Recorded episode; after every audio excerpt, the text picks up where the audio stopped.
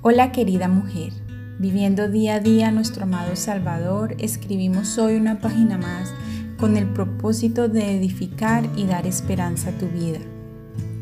Estamos estudiando nuestro tema serie, Los siete yo soy del Señor Jesucristo.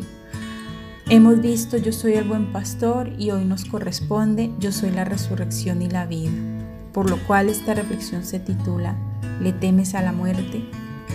Amiga, es muy normal que temamos a la muerte. Muchas de nosotras hemos visto partir a nuestros seres queridos y no es fácil. No queremos pensar sobre esta realidad, aunque la muerte esté tan ligada a la vida como a la existencia. Y mucho menos nos gusta pensar en el día que nos toque a nosotras partir.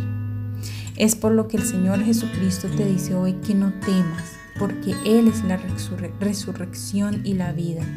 Más que cuerpo somos alma, somos aliento de vida que le pertenece a Dios. Génesis 2.7. Algún día Él reclamará ese aliento con su justo derecho y autoridad.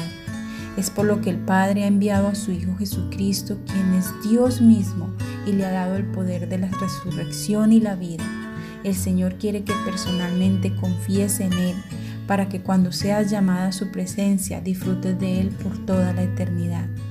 Cristo es el único que puede levantar a los muertos.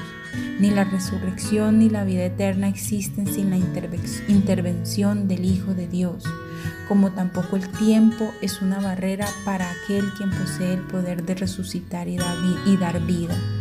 Él tiene el poder y Él puede dar esa vida a quien quiera y a cualquier momento. El secreto de la vida eterna que tanto ha perseguido el hombre se halla en un solo nombre, Jesucristo hombre. Echa mano de esta y traspasa la barrera de la muerte que un día el unigénito Hijo de Dios venció en un madero por ti y por mí. Con amor, Tania Olson. Nos veremos en una próxima oportunidad con una reflexión más aquí en Diario de una Mujer Cristiana. Bendiciones mil.